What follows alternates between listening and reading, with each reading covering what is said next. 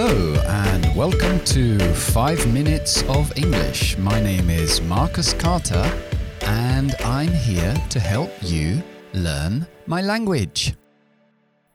Ok, hoy vamos a ver la segunda parte de los pronombres reflexivos. Recordamos que usamos un pronombre reflexivo cuando el sujeto y el objeto de un verbo es la misma persona. Por ejemplo, I look at myself. Yo me miro a mí mismo. Yo soy el sujeto y también soy el objeto. Bien, vamos a refrescar la memoria de todos los pronombres reflexivos. Myself, yourself, himself, el mismo, herself, ella misma, itself, una cosa misma, los plurales ya cambiamos la F por VES, ourselves, yourselves, vosotros mismos, y themselves, ellos mismos.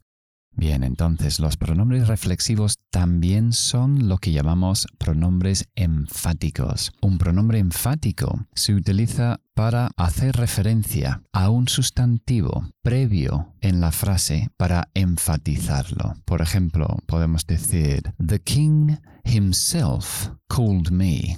El mismísimo rey me llamó. The king himself con esa palabra himself estoy haciendo referencia a the king y siendo más enfático. De hecho, the king en esa frase se llama el antecedente del pronombre enfático. Y son exactamente iguales que los, que los pronombres reflexivos. Um, un ejemplo muy, muy claro de esto es uh, cuando decimos bricolaje en inglés, que lo llamamos D-I-Y.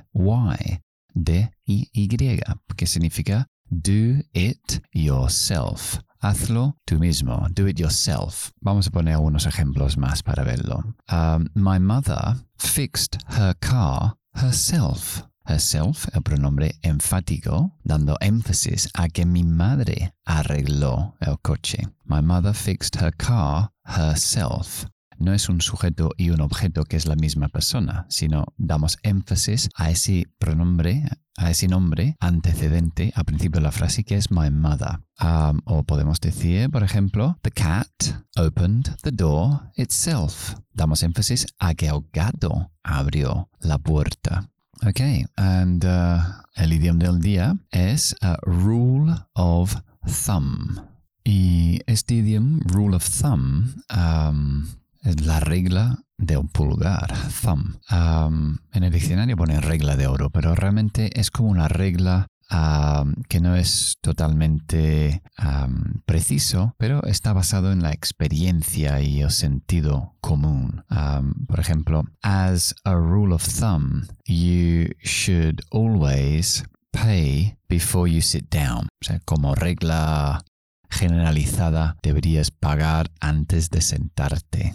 Ok, eso es todo por hoy. Recordamos que estoy en Instagram también, que publico cosas interesantes ahí. Tenéis que buscar Carta School of English, Carta School of English.